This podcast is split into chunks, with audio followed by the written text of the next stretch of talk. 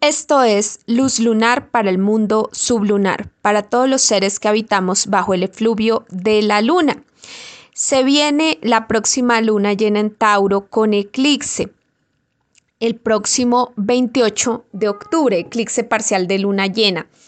Em, aquí en Bogotá, Colombia, este eclipse se va a dar a las eh, el tiempo de la hora Bogotá, Quito, Lima, será a las 15.24 pm. No será visible, por supuesto, aquí en el continente americano. Sí será visible en, el, en los viejos continentes. Asia, África, Europa, allí es donde va a ser visible este eclipse parcial de luna llena en Tauro. Eh, a las 20.24 del tiempo universal hora Greenwich 20 con 24 para que lo calculen todas las personas eh, que están escuchando este video de habla hispana y que habitan en ese continente, en el viejo continente. Entonces ahí pueden calcular a qué horas va a ser el eclipse. 20 con 24 hora Greenwich del próximo sábado 28 de octubre. Em, es el eclipse del eje Tauro-Escorpión es el último, el último de la saga Tauro-Escorpión. Este año ya tuvimos eh, los primeros eclipses del eje Aries-Libra. Eh, para mm, abril tuvimos el eclipse de Sol en Aries y tuvimos el último eclipse de luna llena en Escorpión. Eh, ahora en octubre tuvimos el primer eclipse en Libra y tenemos el último eclipse en Tauro, de la luna llena en Tauro. Entonces, es como que todo este 2023 fue intentando cerrar, fue como intentar para todos, para todo el mundo, intentar cerrar un proceso para abrir un nuevo proceso, como el que intenta con una mano cerrar una puerta mientras con la otra mano está intentando abrir otra puerta. Entonces lo que yo aquí les quiero decir es que este proceso no es del 28 de octubre, ha sido todo el 2023 en intentando cerrar, darle fin a un proceso para poder abrir un nuevo proceso. Entonces, la vida nos llevó de una u otra manera a estar involucrados en esa sintonía de cierres por un lado y aperturas por otro lado. Eh, eso para que lo tengamos un poco en cuenta. Este eclipse se va a dar en el grado 5 de escorpión, va a estar el sol, la luna estará en el grado 5 de Tauro. A su vez, Marte y Mercurio están en conjunción en el grado 11 de escorpión. Entonces, muy reforzado Marte. Marte también es regente de escorpión, es el primer regente. Entonces, Marte está allí bien reforzado por Mercurio. Cuando tenemos esta conjunción Marte, Mercurio y el Sol, allí pues eh, tenemos esa potencia en la zona de escorpión. El Sol es conciencia Marte son las acciones y Mercurio es el pensamiento. Entonces nos ponemos de acuerdo entre el pensamiento y las acciones y la conciencia. O sea, como que aquí me pongo muy, muy de acuerdo sobre lo que quiero ejecutar, lo que quiero ejecutar, lo que quiero hacer, está en sintonía con mi conciencia interna, el sol, con mi poder interno y con mis pensamientos, mis planes, que es Mercurio. Entonces, ahí vamos a ubicar el grado 5 de escorpión donde está el Sol y el grado 11 de escorpión donde está Marte y Mercurio. Ahí tenemos como esa seguridad, esa certeza y ahí estamos ejecutando cosas que nos van a llevar a finalizar o a darle cierre a un proceso, a un proceso pues que eh, viene incluso desde noviembre del 2021, cuando iniciamos con los eclipses en el eje Tauro-Escorpión, que fue con una luna llena en Tauro. Si ustedes recuerdan, era una luna llena en conjunción con la estrella Algol eh, en los últimos grados de Tauro y ahí empezó todo ese tema, toda esa lección kármica. Entonces, ahí vamos a, a cerrar un proceso que empieza desde noviembre del 2021. Vamos a empezar a cerrar ese proceso. Entonces, es como ya como los, sí, como los, los, los últimos días de, de, de esa situación. Los primeros grados de escorpión vamos a revisar qué casas astrológicas tenemos allí para ver cuáles son esos temas donde estamos reforzando nuestras decisiones para pues eh, llevar a cabo eh, como, como, como redireccionar nuestra vida en esa eh, zona de escorpión. Si miramos la otra cara del eje, que es donde va a estar la luna, y la luna pues es, es la que va a estar eclipsada, la luna siempre nos habla de relaciones. Cuando es un eclipse de sol, hablamos de esencia, poder, naturaleza, la identidad de algo. Pero cuando es un eclipse de luna, son relaciones. Entonces, eh, todo tipo de relaciones, eh, asociaciones, uniones, conexiones que tengamos con los demás. Entonces, la luna va a estar eclipsada en el grado 5 de Tauro. Muy cerca está Júpiter en el grado 11 de Tauro. Mucho más lejos está Urano en el grado 21 de Tauro. Y todos saben que pues la zona Tauro está supremamente fuerte o ha estado muy fuerte desde que Júpiter ingresó a Tauro. Todas las personas de signo Tauro, todos los políticos de signo Tauro pueden estar fuertemente reforzados pues, pueden estar fuertemente impulsados y todo lo que ha significado Tauro está como revolucionado, como movido, ya sea para el bien o para el mal, pero está revolucionado, está movido. Eh, el proceso de, Israel, sí, eh, Israel es ascendente eh, Libra, es un país ascendente Libra, pero es, eh, eh, era un es un país Tauro también, es un país que combina Libra y Tauro, tiene el Sol en Tauro también. Todos los temas relacionados con, con Hitler y los nazis, todo eso es Tauro. Eh, bueno, Tauro también, obviamente desde esa postura, desde otras posturas, Tauro también representa otros líderes, desde todas las posturas e ideologías. O sea, aquí no estoy diciendo este signo es de gente de derecha, este signo es de izquierda. No, los signos son para todas las ideologías. Pero en estos días se estuvo moviendo mucho el tema de Israel. Entonces, eso tiene que ver con la energía Tauro. Y he visto también aquí algunos liderazgos locales y en otras partes también cómo se está moviendo muchísimo la energía de Tauro. Lo vemos también en las últimas elecciones de Argentina, eh, como este señor de apellido Massa, Sergio Massa creo que se llama, creo que es de signo Tauro. Entonces ahí vemos algunos Tauro dando sorpresitas por ahí. Entonces, bueno, eso no significa que sea bueno o malo. Hay que sacarse eso de la cabeza. Todos son procesos eh, lo que significa es que la energía Tauro se está moviendo mucho. También aquí para mm, las elecciones de, alcaldías de ciudades importantes como la ciudad de Medellín, también hay un candidato que es de signo Tauro y que está como pegando fuerte. Entonces, también vemos, vemos esto en muchas, en,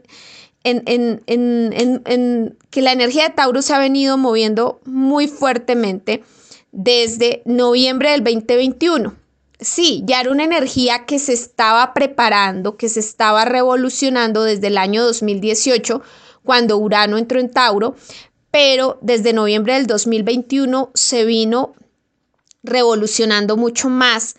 Todas las personas que, que son de signo Tauro han atravesado cambios y transformaciones importantes y mucho más en este 2023 cuando Júpiter entra en Tauro. Han, han atravesado muchos cambios y transformaciones para bien, para mal, eso depende del proceso de cada persona. Para una persona pudo haber sido una cirugía de, de la salud, para otra persona pudo haber sido un proceso de divorcio, para otro todo lo contrario, se casó, para otro se asoció con, con otra persona y montó un negocio, una empresa, para otra persona tuvo una mudanza, otro se cambió de país. Bueno, e, entonces esto se puede manifestar de miles, de miles de maneras, ¿sí? Porque hay, millones de personas en el mundo de signo Tauro, cada una con sus características, con sus formas, y así seamos gemelos, hayamos nacido por cinco minutos de diferencia, eso, eso, eso, cada persona le da una interpretación a su carta, le da como un, le da un toque muy único y personal. Así tengamos una, carta idéntica. Bueno, entonces ahí las personas de signo Tauro han tenido que, eh, que atravesar cambios importantes. Unos se han visto muy reforzados, otros se han visto llevados a, renovarse, a, a volver a como a, revivir y a, tomar como una nueva vida. Entonces, esa zona Tauro de nuestra carta natal la vamos a ubicar también y vamos a entender, pues ya finalmente, cuál es el proceso que ya estamos cerrando. Hemos valorado realmente la zona Tauro de nuestra carta natal, soltamos lo que teníamos que soltar por escorpión y estamos ahora tomando las decisiones reales y verdaderas que tenemos que tomar en escorpión. Otra cuestión, aunque se termina esto, todavía esto, esto, se va a seguir sintiendo unos seis meses más, esta energía de los eclipses, de este eclipse de luna llena en Tauro se va a seguir sintiendo por seis meses más. Y la cuestión es que ya el, como el, toque final es la conjunción de Júpiter y Urano en el 2024, que se da en abril del 2024, más o menos el 20-21 eh, de abril del 2024. Vamos a tener esa conjunción de Júpiter y Urano en Tauro, en el grado 24-25 de Tauro. Entonces, ese va a ser como ya el, el, pues como ya como la cereza del pastel o la parte ya final de todo un proceso Tauro-Escorpión. Un proceso que incluso viene desde el 2018, que en el 2023 hizo mucho énfasis, que en noviembre del 2021 empezó a, a moverse con más contundencia, en el 2023 hizo hizo mucho, mucho énfasis en que teníamos que trabajar ese eje, que es el eje del valor.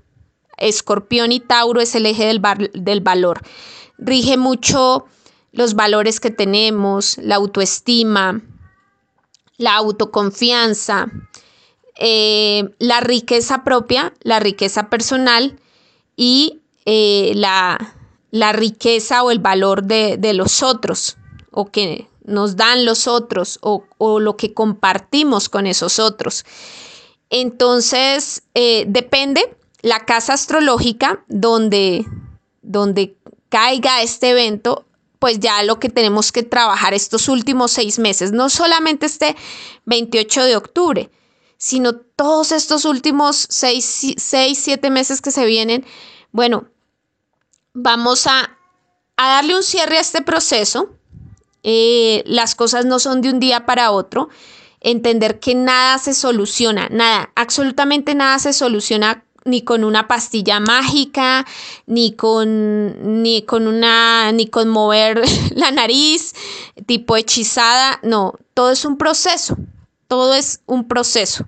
Entonces, eh, aquí tenemos una, una ventana, ¿sí? De 6, 7 meses para cerrar ese proceso y ya finalmente para los días de la conjunción que será en abril, alrededor del 20 de abril, observar que realmente pudimos como cosechar, que pudimos hacer florecer de esa zona Tauro. El eclipse nos ayuda mucho a darnos cuenta cómo estamos en esas relaciones, qué valor, qué riqueza, qué aprendizajes le hemos dado a esa zona Tauro de nuestra carta natal. Hemos realmente revalorizado esa área de nuestras vidas, le hemos dado el valor que se merece. Y también cuáles son las decisiones que tenemos ahora que tomar por escorpión, siendo una zona que ya em, se despejó, ya el, el nodo sur pasó a Libra, se empiezan a trabajar temas Libra-Aries, pero eh, esa zona de escorpión, pues bueno, allí que tenemos que realmente apreciar, valorar y trabajar. Entonces, teniendo en cuenta esta, estas indicaciones, vamos con el horóscopo para los 12 signos ascendentes del zodiaco, este mensajito. Em, para ver eh, algún consejo en las 12 casas astrológicas. Ascendente Aries o si este eclipse de luna llena en Tauro cae en tu casa 2, eh, es importante revisar qué es eso que aprendiste a valorar relacionado con autoestima, el valor propio que te das, relacionado con tus bienes personales, el salario que produces, cómo produces tu salario y si estás cobrando lo justo por, por lo que has hecho. Em, también tienes que revisar las propiedades, los bienes, eh, cómo has invertido tu dinero. Bueno, es una cuestión aquí de, revisar eh, realmente cómo va esa parte económica de tu vida, que cómo puedes impulsarla mucho mejor, cómo puedes mm, em, eh, cobrar, cobrar mucho más por lo que haces, cómo puedes mejorar tu autoestima. Y eso implica también tomar ciertas decisiones en el, en el otro eje de escorpión, que de pronto si es tu casa 8, ahí tienes que ver qué, qué hay que liquidar, qué sociedades hay que eh, dividir, dónde hay que hacer esa mudanza, cuáles son esos procesos eh, de pronto de, sucesión o, separación de bienes, bueno, qué, cambios o transformaciones o, o de pronto qué tienes que liquidar en conjunto con socio pareja. Entonces, de pronto tienes una sociedad comercial y entre los dos tienen que tomar decisiones para vender, liquidar ciertas cosas que ya no les sirven y que, se, y que va a ser bueno para cada una de las partes. Entonces es como una revisión minuciosa de esa parte económica, pero también esto tiene que ver con la autoestima y con el valor que te das. Entonces, siempre cuando eh, tenemos baja autoestima, nos conformamos con menos cuando tenemos la autoestima más elevadita eh, o nos sentimos como más seguros, más confiados de lo que somos, de lo que, de lo que valemos, de lo, que somos como, como tal, pues empezamos a cobrar más o empezamos a, buscar un trabajo que nos dé mejores ingresos. Entonces, eh, esta es mm, pues como la, la, el trabajo energético. Estas personas que, tienen esta situación en la casa 2 también tienen que revisar el cómo me gano el dinero. Me estoy ganando el dinero de, de una forma que, que, sea buena y que vaya con, mis valores humanos. Entonces, o eh, la forma en que me gano el dinero, pues como que ya no me, no me gusta. Doy un ejemplo muy, muy básico, muy sencillo, muy normal. eh, trabajo como mesera de un bar. Ese, es un trabajo que me conseguí, que, lo necesitaba, que funcionó en su momento, pero ya después me, me, fastidia trabajar en, en ese tema porque ya, ya no soporto trasnochar, ya no soporto los, los borrachos, la, la, mirada morbosa de alguna gente, eh, ya, ya como que el, la música, el tema, ya todo eso como que ya, ya siento cierto fastidio y quisiera tener un trabajo más eh, en un horario diurno, donde se me respetara más, donde, bueno, pueda que gane incluso menos, pueda que, que gane más. Bueno, es como que funciona durante un tiempo. Durante un tiempo esa forma de ganarte el dinero puede darte como una ayuda, pero luego empiezas a, a, decirte yo no puedo estar aquí toda la vida. Yo tengo que cambiar esta forma de ganar y producir dinero agradezco lo que tuve, aprendí, pero ya siento que tengo que estar en otra etapa, en otro nivel, en otra fase, no mejor ni peor, sino simplemente diferente, que va a tener, obviamente, otras, mm, otros retos porque eso no significa que, ah, dejo de trabajar ahí donde me fastidiaban ya estas cosas y voy a otro lugar y ahí, no, y ahí va a ser todo belleza. No, cada lugar, cada sitio, cada forma en que te ganes eh, tu dinero trae ciertos retos. O vendí el carro para comprarme, no sé, un local, un lote, lo que sea. Y cada cosa trae sus retos. Entonces, es como darme cuenta que hasta, hasta este momento ya, ya vivo esta fase, ya siento que la, la atravesé, ahora voy por otra forma, por otra manera de ganarme el dinero.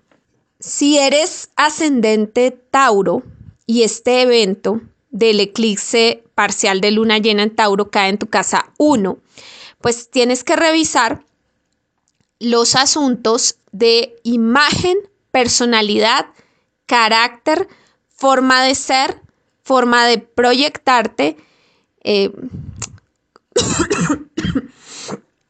el cómo te has construido a ti mismo en los últimos años. Del 2018 para acá, ¿qué construcción has hecho de lo que eres tú? ¿Y qué falta más por, por reconstruir?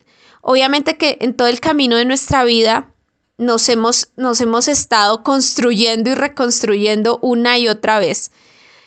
Pero del 2018 hacia acá, los cambios en tu personalidad, imagen y carácter han sido como más grandes, por decirlo así, y mucho más en este 2023 que entró Júpiter. Entonces es como cuáles son esos cambios que he hecho a nivel de imagen, personalidad, carácter y forma de ser. Em, ¿qué, has cambiado? ¿Qué has podido cambiar de ti mismo? ¿Qué, parte de ti se, quedó en, lo ya conocido? En, ¿Qué parte de ti se quedó en, en la comodidad? Qué parte de ti se quedó en, esa zona segura, qué parte de ti se quedó en lo que funciona, porque quedarse en algo que funciona también es bueno, también es una decisión, también es una evaluación. No me voy a mover de, de esta posición, de esta postura, porque investigué, sondeé, si podía hacer este cambio y realmente no me gustó, mejor me quedo en esta postura, en esta posición. Entonces es como revisar eso, qué, qué parte de ti, de lo que tú eres, de lo que tú proyectas, se queda contigo y qué parte de ti tú dices, sí, esto sí mejor, lo voy a corregir, lo voy a mejorar, lo voy a cambiar, lo, lo, lo, voy a proyectar de, una mejor manera. Entonces es preguntarte, ¿eso que eres tú? Y eso, eso que eres tú, pues son muchas cosas, muchas, o sea, reúne casi que pues la casa uno de la personalidad, imagen y carácter, pues también reúne mucho de lo que tú proyectas desde las otras casas. Es como eh, un, un gran resumen de cómo proyectas las otras casas. La casa uno también es el destino, el destino general que le das a tu vida. Entonces aquí también puedes decir, bueno, llegó este, este ascendente Tauro, que no sé, que se identificaba con tales situaciones, con tales cosas, con hasta aquí llegó. Ahora soy un ascendente Tauro que me identifico de otra forma o que todavía no sé con qué identificarme, estoy como en una zona de vacío y experimentación, pero por lo menos ya sé con qué no me identifico. O todo lo contrario, soy un ascendente Tauro que ya tengo más claridad sobre con qué cosas me quiero identificar, como con qué, qué cosas quiero ser hacia el futuro. Ya atravesé una etapa que de pronto fue muy dura, transformadora, pero ahora quiero ir hacia esa otra etapa donde me voy a proyectar de cierta manera, eh, voy a tener eh, eh, ciertas riquezas, habilidades, capacidades, voy a fortalecer ciertas cosas. Entonces, bueno, voy hacia eso, hacia cultivar esa nueva forma de ser o esa nueva identidad o esa nueva proyección. Importantísimo aquí que el ascendente Tauro, de la condición socioeconómica que sea, reconozca que su carácter, su valor personal no depende, no depende de la cantidad de dinero que tenga. Porque entonces esto, eh, la astrología solo funcionaría para las personas de clase social alta. Solo para ellos funcionaría la astrología, solo ellos valen. No, la astrología es para todas las personas para todas las personas sin importar su condición socioeconómica. Un ascendente Tauro que de pronto tenga una condición, una, una, esté en una condición socioeconómica más baja, dice, bueno, yo tengo una transformación en mi personalidad. De pronto antes tenía, vibraba mucho con el mal genio, era muy mal geniado o de pronto era una persona muy dada a decir mentiras porque me daba miedo como enfrentar y decirle la verdad a la gente en la cara. O de pronto era muy perezoso, me costaba mucho madrugar o bueno, qué sé yo. Ahora voy a hacer un cambio en esa personalidad, en ese carácter, en esa forma de ser y me voy a proyectar de otra manera. De pronto voy a dejar de ser agresivo y soy más pausado, más sereno, más tranquilo, más calmado. Voy a dejar de ser eh, de pronto a veces tan lento, tan perezoso, tan sonso y voy a ser más diligente, más rápido, más... Mm, voy a sacar las, las, las cosas a las que pues, me he comprometido sacar. Voy a ser más responsable. Entonces, ese es un cambio en la personalidad, en el carácter que no tiene nada que ver con el estrato socioeconómico. Ah, es que porque yo soy rico, yo, mi, mi, valor personal, mi ser como tal, vale más que el de una persona de un, de un estrato socioeconómico menor. No, eso no tiene que ver nada, nada de eso. La astrología es energía para todos. El sol alumbra para todos. La luna sale en la noche para todos. Los planetas son los más democráticos que existen. Y lo mismo la energía astral, los más democráticos. Entonces, este es un mensaje espiritual, no es un mensaje socioeconómico. Astrología para ricos o, o astrología para pobres, no, esto es para todos. Entonces, aquí los astros le están diciendo a todas las personas que sean ascendente Tauro y que tienen este proceso en su casa 1, que hay un cambio importante en personalidad, imagen, carácter y en la forma en que direccionan su vida. De pronto antes no se valoraban y tenían baja autoestima. Ahora es Bueno, ¿cómo, ¿cómo tengo una autoestima equilibrada? O todo lo contrario, de pronto antes tenían delirios de grandeza. Ya era una cosa que se salía de, de la normalidad. Ya, ya eran personas percibidas como muy narcisistas, muy pedantes, muy, muy, muy difíciles de, pues como de congeniar con ellas. Entonces es como equilibrio, cómo genero equilibrios en esa personalidad, imagen y carácter. Entonces, bueno, ese sería para el mensaje para ascendente Tauro o que el proceso de esta luna llena eh, les caiga en la casa 1. Ascendente Géminis o que este proceso del eclipse de luna llena en Tauro les suceda en casa 12. La casa 12 es una casa de cierres. Finalizamos un proceso y justamente también este clic Tauro es ya la recta final de un proceso que viene desde noviembre del 2021 y que también proviene desde el 2018. Entonces, Géminis, ascendente Géminis es, bueno, voy a cerrar un proceso eh, o voy a ser el observador de un proceso que se cierra. Puede ser un proceso personal como colectivo. Casa 12 siempre a veces involucra a toda tu familia o a veces involucra a toda tu patria. Eh, es muy colectivo o a veces involucra a toda la compañía, la empresa en la que trabajas. Em, involucra a más personas. Estás metido ahí en un proceso colectivo y haces parte de un gran cierre de, de algo, de una onda, de una movida. Entonces es como, bueno, de verdad vamos a, cerrar esto que es tan viejo, que es tan viejo, a veces puede ser súper viejo, son procesos que a veces pueden ser de, de 20, 30, 40, 60 años. Entonces aquí es como que haces parte, observas como ese gran capítulo se cierra.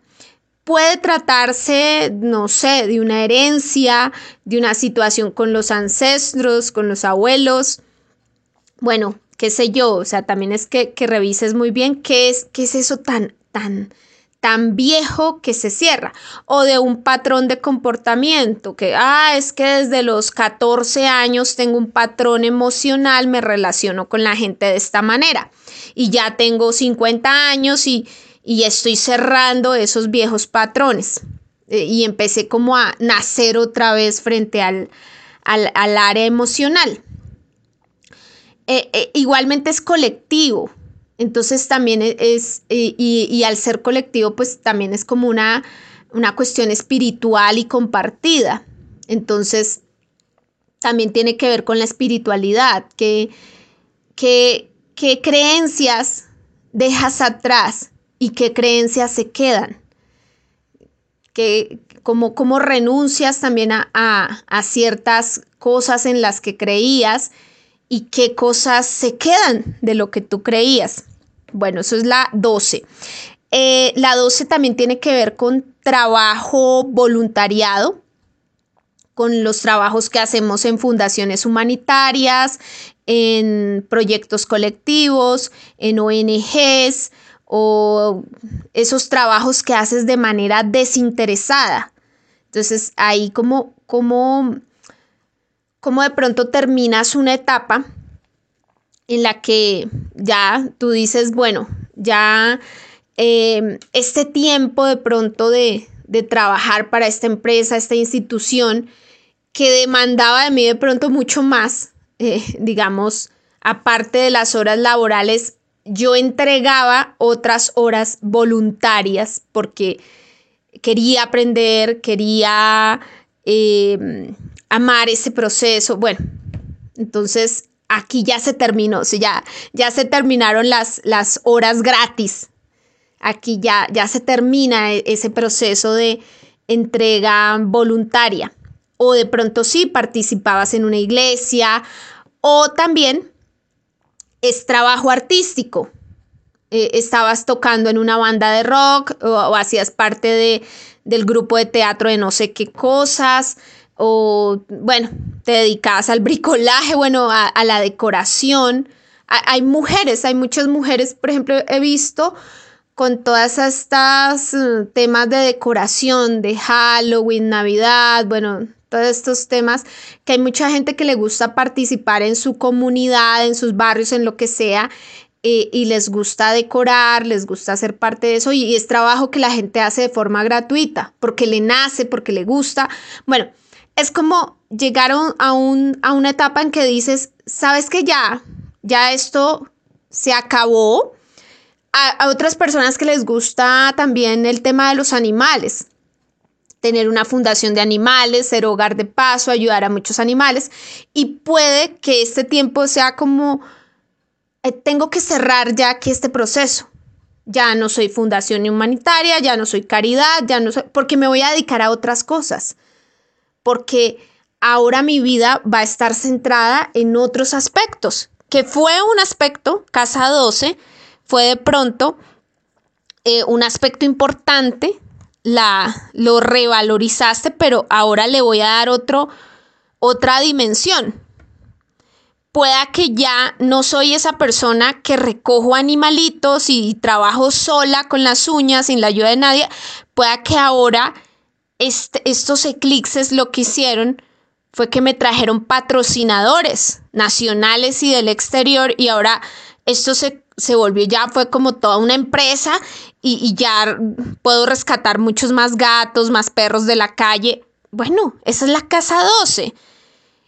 Eh, pueda que esto que era simplemente un hobby ahí, un grupo de teatro pequeño, no sé qué, se convirtió ahora en, en una super empresa y recibimos también mm, donaciones y no sé qué. Bueno, entonces hay un cambio en esa casa 12 que, como que pierde, pierde eh, ciertos matices y, y, otras cosas se quedan. Como te digo, hay cosas de, la, de esa zona Tauro que se van, que ya no van a estar y otras cosas que se quedan, que se sostienen, que se... Me reafirmo en esto. Entonces eso es lo que tienes que revisar de tu casa 12 qué ciclos, qué ciclos ya se van, se cierran y qué de eso quedó, que es bueno y que se mantiene y que se refuerza hacia el futuro. Ascendente cáncer, o si este proceso del eclipse parcial de luna llena en Tauro cae en tu casa 11. Bueno, la casa 11 es una casa de amigos, es una casa de amistad, de lealtad, eh, más que de fidelidad, de lealtad. Lealtad es cuando yo tengo como un trato implícito con la gente de que, bueno, por más diferencias que haya, hay algo que nos une. Compartimos unos ideales, algo que nos une y yo no te voy a dañar y tú no me vas a dañar.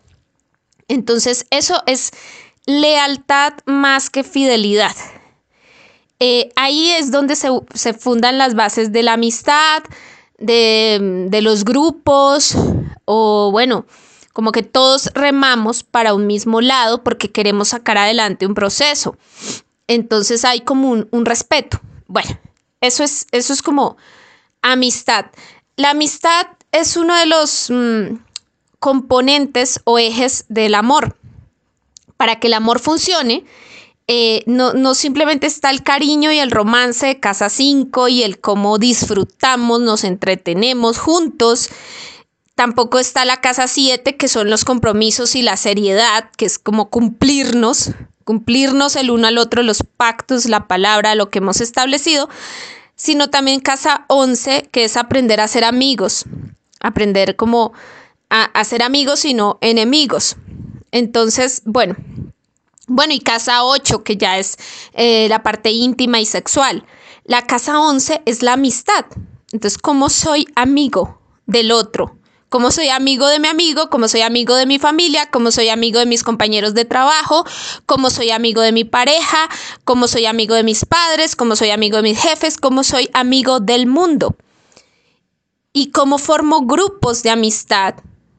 ¿Y qué papel cumplo en esos, en, esos grupos de amigos?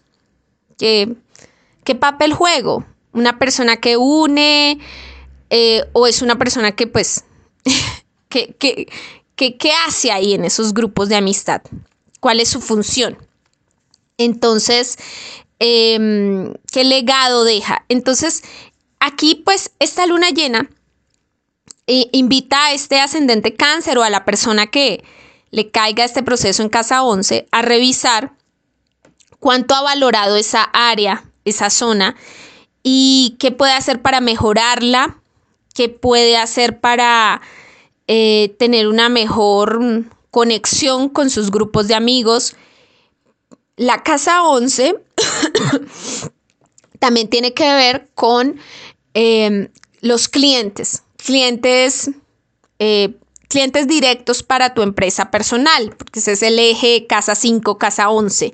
Casa 5, empresa personal, casa 11, clientes directos. La casa 11 también tiene que ver con patrocinadores, promotores, mecenas, gente que colabora para, para tus proyectos, proveedores. Entonces ahí tienes que revisar, por ejemplo, este proveedor no me funciona, voy a cambiar de proveedor de lo que sea. Entonces puede ser proveedor de un material, proveedor de un servicio. Entonces simplemente es como revisar eh, cuánto he revalorizado esta área de vida la zona de proveedores. Casa 11 también puede, puede tener que ver con segundos, terceros o cuartos matrimonios. Entonces de pronto ya tuviste de pronto dos divorcios en tu vida y vas en tu tercer matrimonio. Y, de pronto eh, tienes que mirarlo con otros ojos, tienes que revalorizarlo, tienes que, no sé, darle la vuelta a alguna situación corregir, mejorar, enmendar o finalmente decir no, hasta aquí ya, ya tampoco eh, soporto esta situación, tampoco voy a aguantar eh, eh, esta, esta, cuestión en, mi relación pareja. Entonces es, es como de, revisa esta casa 11, tiene que ver con amigos, con grupos y tienes que mirar, puede ser, ya no me identifico, ya no valoro, estar en este grupo. Ahora valoro otros grupos. puede significar eso. Puede significar eso. ¿Sí? Eh, estabas con eh, tus amigas en la rumba, en el baile, pero también estabas en un grupo que hace senderismo por la naturaleza, que camina, que, bueno, o con un grupo de literatura, de cine, lo que sea. Y llega un momento en que dices, ¿sabes qué? Ya este grupo con el que salgo tanto me quita mucha energía, me quita mucho tiempo. Quiero dedicarle más tiempo al otro grupo con el que hago estas y estas cosas. Entonces, es como, como, como ver para ti qué es lo que te funciona en el momento. Para un adolescente que hasta ahora se está abriendo a la vida, puede ser como, ay, yo abandono el grupo familiar porque de verdad ya no me nace estar compartiendo tanto con mis padres y mis tías y mis no sé qué. Quiero descubrir el mundo y de pronto esos grupos sociales de rumba, fiestas, sea lo que esa persona necesita en esa edad. Pero de pronto llega a otra edad y dice, ya no quiero esto, ya quiero otro grupo. Y así vamos avanzando. Porque las, las edades también tienen como una biología y van de acuerdo a las hormonas, la misma química del cuerpo nos va diciendo, como que el mismo cuerpo también nos va diciendo, esto es muy Tauro, el cuerpo es Tauro, la biología, la naturaleza de nuestro propio cuerpo, eh, nos va diciendo como a qué grupos ir perteneciendo con las etapas, con el tiempo. Obvio que esto no se puede cumplir así como a rajatabla, pero sí tiene como unos, unos matices. O sea, no, pues no, es lo mismo un, un, joven de 20 años que pertenezca a un grupo de, de moteros de Harley Davidson a un señor de 60, 70 años que pertenezca a este grupo. No es lo mismo porque de todas maneras el, señor anciano eh, va a requerir más de, temas de salud, va a requerir más de muchas otras cosas que, que el joven no. el joven va a tener mucha más energía para muchos más planes y el, el anciano va a querer estar más pendiente de su salud porque su cuerpo le va a exigir estar más pendiente de su salud. Entonces se va a querer enterar de cuestiones de salud, de cuestiones que afectan a los de su edad. Entonces, por más que eh, estemos en grupos que no correspondan mucho con nuestra edad, la edad, la biología, eh, por ahí hay un dicho en Colombia dice que la, la sangre tira, entonces en este caso sería como que la edad tira, la edad jala, jala para acá. O sea, por más que uno esté eh, involucrado en unos grupos que no correspondan con su edad, igualmente la, la biología lo, lo llama a uno a participar. Entonces yo podré ser muy juvenil, muy rockero, muy motero, muy lo que sea, eh, pero pronto ya tengo una edad avanzada y no sé, me dio algún asunto con, con diabetes, con hipertensión, con lo que sea, y tengo que acudir a, a los grupos, al grupo de hipertensos, al grupo de no sé qué, y empiezo a participar en esos grupos con gente de mi edad, pero que es diferente, y, y me empiezo a dar cuenta que requiero más tiempo ahora para esos otros grupos. O sea, eso, eso, eso de los grupos, o sea, entender los grupos, como que ya siento que pertenezco, que no pertenezco, o que mi tiempo, mi energía, porque e, eso es Tauro, valor, energía, tiempo, cuánto te dedicas a qué, cuánto tiempo de tu vida gastas en esto, en aquello, cuánto tiempo de tu vida se te fue en esto o en aquello. Entonces de pronto sientas que ya este grupo le voy a quitar más tiempo. Entonces ya no voy a ver a mis amigos rockeros y moteros cada ocho días como los veía antes, todos los fines de semana. De pronto ahora los voy a ver una vez cada seis meses o, o incluso una vez cada año. y me voy a eh, un espacio donde bueno, que sea más coherente con mi naturaleza, con la biología del cuerpo, con la naturaleza de mi cuerpo. Bueno, estos son ejemplos que doy. Puede pasar de tantas formas, pero es como para que revises. A qué grupo pertenezco, qué papel, función cumplo allí, ya se venció ese tiempo o ya debo estar en otros grupos, ya debo estar haciendo otras cosas en esos grupos o participando en otras cosas o estos ideales, porque la casa 11 son ideales de grupo, ya estos ideales de este grupo, ya no, ya, ya aquí ya, ya no, ya no estoy, ya no me hallo en esto. Entonces es como para que lo revises de esa manera. Ascendente Leo.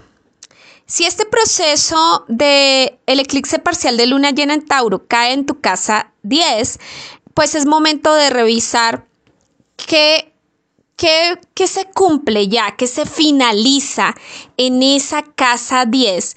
que tiene que ver con el área profesional, con las ambiciones, con la vocación, con, con esa misión profesional y vocacional. También las relaciones con los padres, los jefes superiores, eh, bueno, ¿qué, se cierra allí? ¿Qué se va a estar cerrando en los últimos seis o siete meses relacionado con jefes superiores, em, personas de poder, de autoridad? De pronto es como que es algo que tenga que ver de pronto con paternidad, de pronto puede ser un cierre. Em, tus hijos ya tienen 15, 16, 17, 18 años y sientes que esa paternidad ejercida eh, cuidando del bebecito que fue, pues ya no es.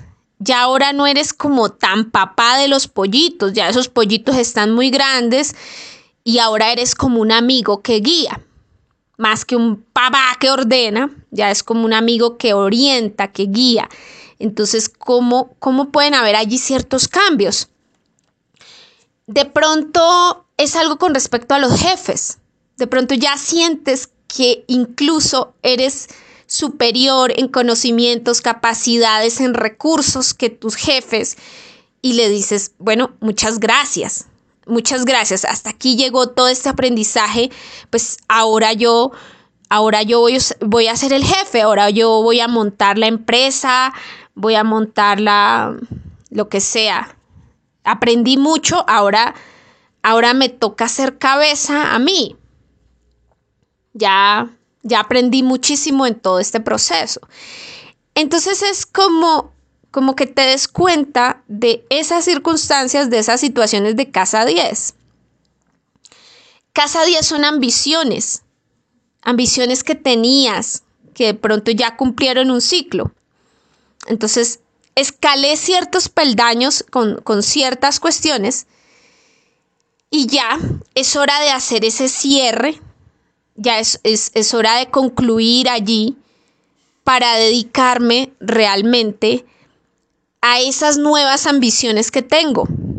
De pronto, conseguiste muchos títulos y cargos y, y muchas posiciones. Y dices, me voy a retirar, voy a montar mi propia empresa, pero voy a dejar un administrador para tener más tiempo para mí, para, pero yo voy a ser el, el que dirija todo. Entonces es como un reordenamiento territorial, ahí sí, un, como un reordenamiento de, de ese territorio de tu casa 10 de que de pronto estas metas o ambiciones ya no están, ahora hay unas nuevas. De pronto hay unas que quedaron, que se mantienen. Estas se mantienen, estas quedan y se renuevan y se mejoran. Y estas otras metas ya no van más, ya no siguen, ya no continúan. De pronto es un final con respecto a esa profesión, vocación y oficio que te identificó durante algún tiempo y que fue muy estable. No, es que yo fui, eh, no sé, eh, ingeniero agrónomo. Durante mucho tiempo fui un ingeniero agrónomo, trabajé para el Estado o trabajé para esta compañía de alimentos o de semillas o de lo que yo fui el ingeniero agrónomo. Pero se llegó un momento y tú dijiste, mira, me cansé de esto. Me gustó mucho el tema de la moda. Aprendí a, no sé, a diseñar zapatos o ropa con cosas de la naturaleza, con materiales orgánicos, ecológicos, y ahora hago ropa y me gusta diseñar y me gusta... Entonces, el ingeniero agrónomo se volvió ahora artista, diseñador de moda. ¿Qué pasó? ¿Qué cambio hubo allí? O sea, un cambio redireccionó su, su, toda su faceta vocacional y esto, esto no es una partición así como que el, el que parte una torta o, o los colores de una bandera tan tajante. Lo que hizo anteriormente le dio insumos, le dio ideas, le fortaleció, fue a través de ese proceso anterior, de su vocación anterior, como parió la nueva vocación. Una cosa no está desconectada de la otra. Entonces, aquí eh, podemos ver el resurgimiento de una nueva profesión, vocación y oficio, pero que no se desconecta del pasado, viene del pasado, incorpora el mismo arquetipo, solo que ya de una forma diferente, distinta. Ascendente Virgo, o si este proceso cae en tu casa 9, este proceso del eclipse parcial de luna llena en Tauro cae en tu casa 9. Aquí pues tienes que revisar frente a los temas del conocimiento, la comunicación y la búsqueda de la verdad. Tienes que revisar ya que llega a su fin. ¿Qué llega a su fin? De pronto estabas buscando una verdad a través de los estudios. Puede ser que te involucraste en estudios, maestría, doctorado, no sé qué, o te especializaste en algún conocimiento hasta llegar, llevarlo al, al final. Entonces hay conocimientos, hay conocimientos artísticos, hay saberes, hay técnicas, entonces es como que llevaste algo como hasta el final ya descubriste todo lo que tenías que descubrir de eso y pues ya te sientes como contento y dices, bueno, voy a otro, a otro nivel, a, a otra cosa, ya, ya descubrí lo que tenía que descubrir. O fuiste ese viajero y fuiste a todos los países del mundo, a todas las ciudades, a todas las culturas, te metiste con todas las tribus, eh, probaste toda la gastronomía, toda la comida, fuiste a todos los bares, a todos los clubs, a todos los lugares, a todos los barrios, a todos los... conociste el mundo entero, ¿sí? Hablaste en millones de idiomas, conociste mucha gente, pero como que ya, te cansaste, o ya se colmaron tus expectativas de conocimiento. Se colmaron tus expectativas de conocimiento. Casa 9 también puede significar un proceso judicial. Estuviste todo un tiempo luchando por sacar tu verdad adelante en base a un proceso judicial. Eh, reconstruiste pruebas, eh, fuiste con un juez, fuiste con el otro juez, luchaste aquí, luchaste allá, diste tu batalla judicial, jurídica, hiciste tu, tu, ya sea desde la defensa o desde la demanda, desde lo, o la contrademanda o la contradefensa o lo que sea. Bueno, llega un tiempo en que ya como que hay unas sentencias, una, una definitiva, y de pronto dices, pues sí, ya acepto este proceso, acepto que perdí o que gané en esa búsqueda de hacer justicia. Casa 9. Em, puede tratarse también de relaciones internacionales con comercio internacional o viajes o vida en el exterior. Entonces, también puede, puede significar eso. Viví un tiempo en el exterior, ya ese tiempo ya se cumplió. Ya no quiero estar más en el exterior, voy a volver a mi patria natal. Eh, o ya no voy a hacer más importaciones, ya no voy a hacer más comercio internacional, voy a hacer un comercio local, podría ser también. O todo lo contrario, aprendí mucho, revalorizo esto y de pronto ya no hago comercio con estas cosas o con estos países, voy a hacer comercio con estas otras cosas o con estos otros países. O voy a utilizar eh, otras formas de transporte, otras formas de giros, de envíos, o sea, es como que aquí hay un cambio importante que ya se desenlaza relacionado con esa casa 9. Casa 9 también es tu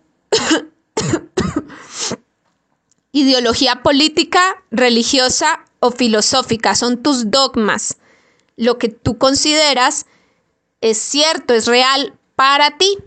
Entonces, eh, eh, llegas a un momento en que dices, lo concibo de esta manera. De pronto sigues pensando igual, pero desde otra óptica.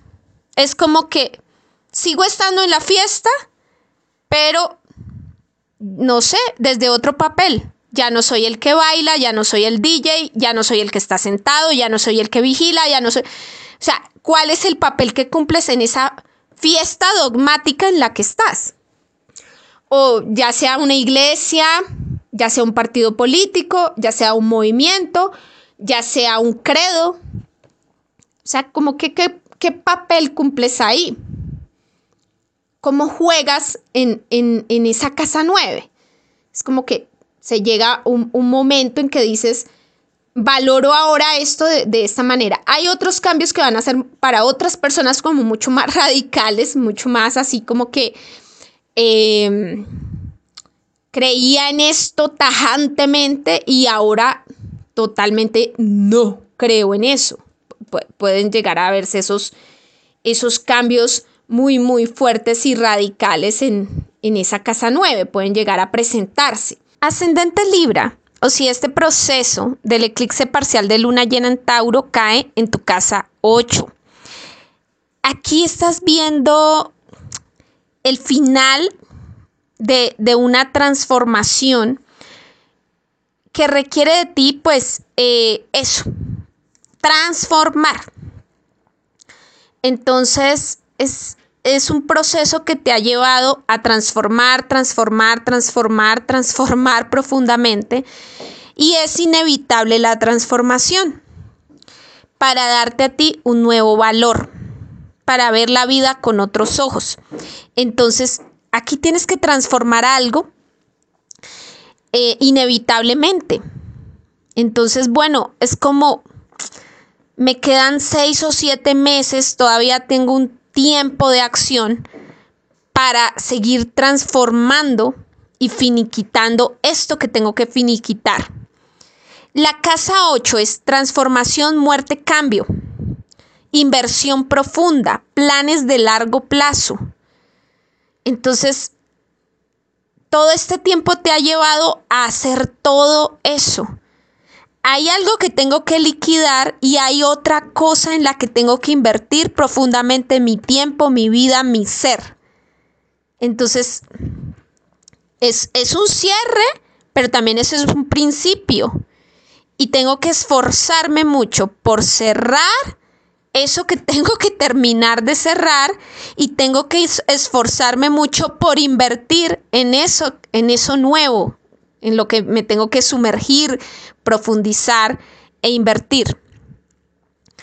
Entonces, eh, sí que va a ser una nueva relación con esa casa 8. Eh, estos seis o siete meses mm, te van a mostrar muchas cosas que hay que transformar de, esta área o de cómo observamos esta área. El valor que los otros nos dan. Entonces, ¿cómo manejamos eso?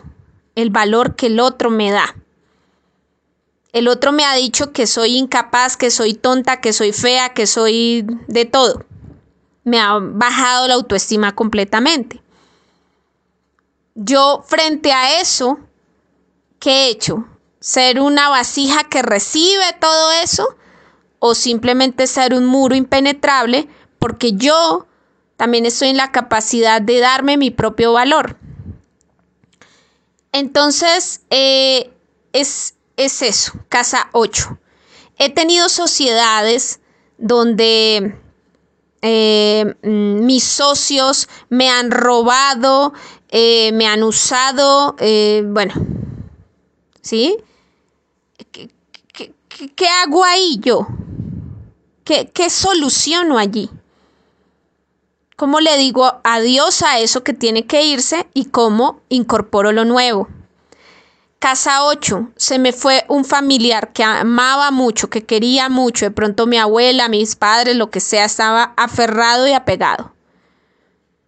Pero llega un dinero a raíz de esas muertes y tengo que pensar qué hacer, al mismo tiempo que lidio con algo que me duele mucho, tengo que pensar qué hacer ahora con ese nuevo dinero que llegó para empezar una nueva etapa. Entonces es eso. En la 8 es, estoy cerrando un proceso, pero se abre un nuevo camino. Y es muy fértil, exageradamente fértil. Ahí está la zona Tauro. Exageradamente fértil. Esa transformación es hiperfértil. Entonces es, es de revisar qué debo soltar.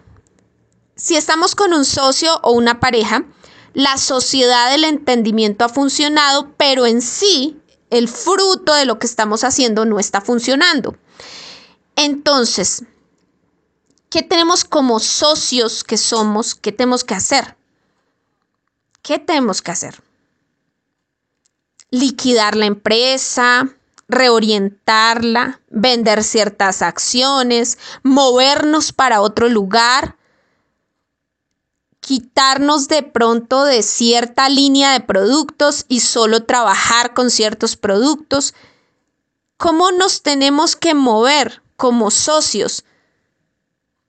Porque esto no solamente casa 8 es el divorcio, la muerte, no es inversión profunda. Y si sí funcionó el matrimonio, y si sí funcionó la sociedad, pero tenemos es problemas para sacar adelante la parte económica, el fruto que como socios o como pareja tenemos. Entonces, de pronto tenemos es que movernos, mudarnos, cambiar algo, sacar algo que no nos ha funcionado.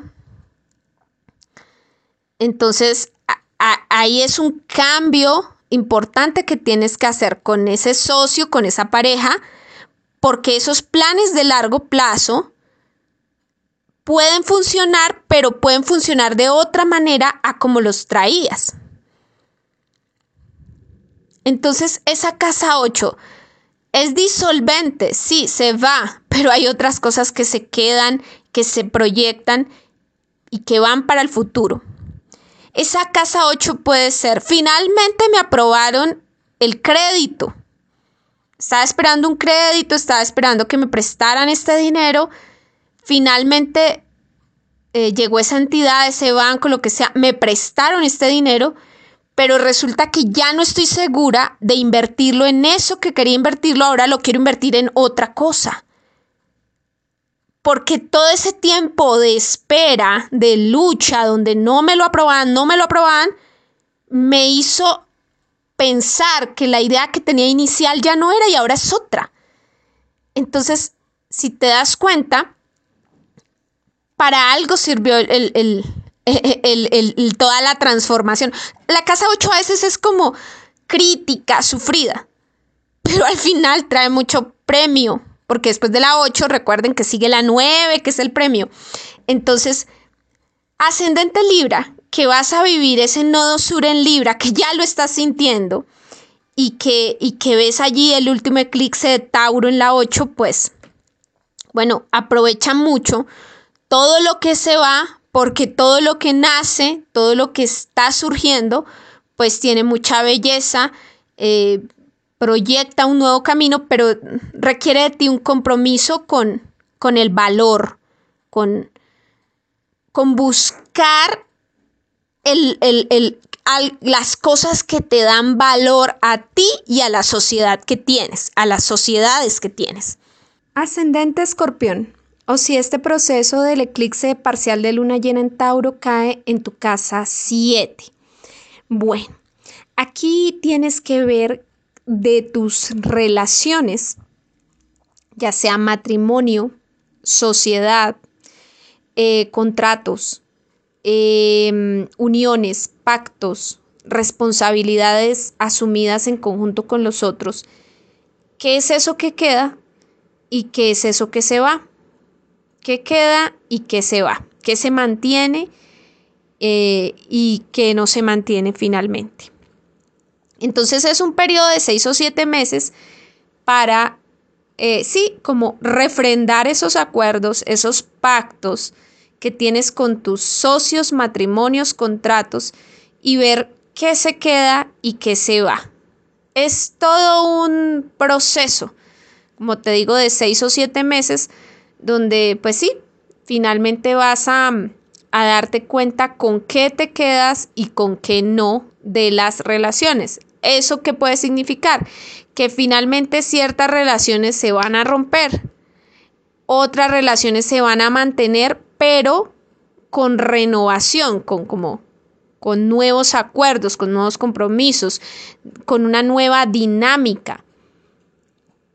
Ahora aprecias y valoras las relaciones desde otra óptica, desde otra luz, desde otra manera, con otros ojos, entendiendo que el valor que le das al otro es el valor que te das a ti mismo, entendiendo que como esté el otro, te afecta a ti. Entonces, eh, son seis o siete meses para que reflexiones en tus relaciones y en tu manera de asociarte también.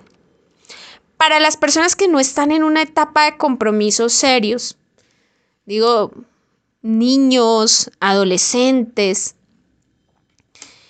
tienen que mirar son sus pequeñas responsabilidades. Tienen unos acuerdos y unos pactos implícitos con los otros. Los niños con los padres tienen que cumplir con sacar adelante sus estudios, digamos sus tareas, ¿sí? Porque la, la relación se puede volver muy tensa con los padres. Si yo no soy un chico responsable, y no cumplo con mis tareas, soy desobediente en el colegio, pues voy a tener problemas graves con mis padres o mis padres me pueden poner en, en condiciones donde ¿sí? Eh, no me permiten salir, no me permiten jugar, no voy a poder hacer las cosas que me gustan porque estoy rompiendo los acuerdos con mis padres o con los profesores o con el colegio, eh, el sitio donde estudio. Entonces, esto de acuerdos, compromisos, contratos, relaciones, asociaciones, tenemos que llevarlo a las edades, a las edades de cada persona. Si ya soy un viejo y ya pasé por todas las etapas y relaciones, bueno, de pronto es una relación con, con tu cuerpo, con tu salud. Estoy comprometido con mi salud o no estoy comprometido con esa salud me comprometí con el doctor, le dije, no voy a, consumir grasas o cafeína o esto me hace mal, soy hipertenso. Entonces, ¿qué tanto de esos acuerdos y compromisos y pactos estoy cumpliendo? ¿Cómo los estoy cumpliendo? ¿Por qué quiero cumplirlos y por qué no? ¿Valoro ese compromiso o no lo estoy valorando? Porque cuando no cumplo con un, con un acuerdo es porque no estoy valorando ese compromiso.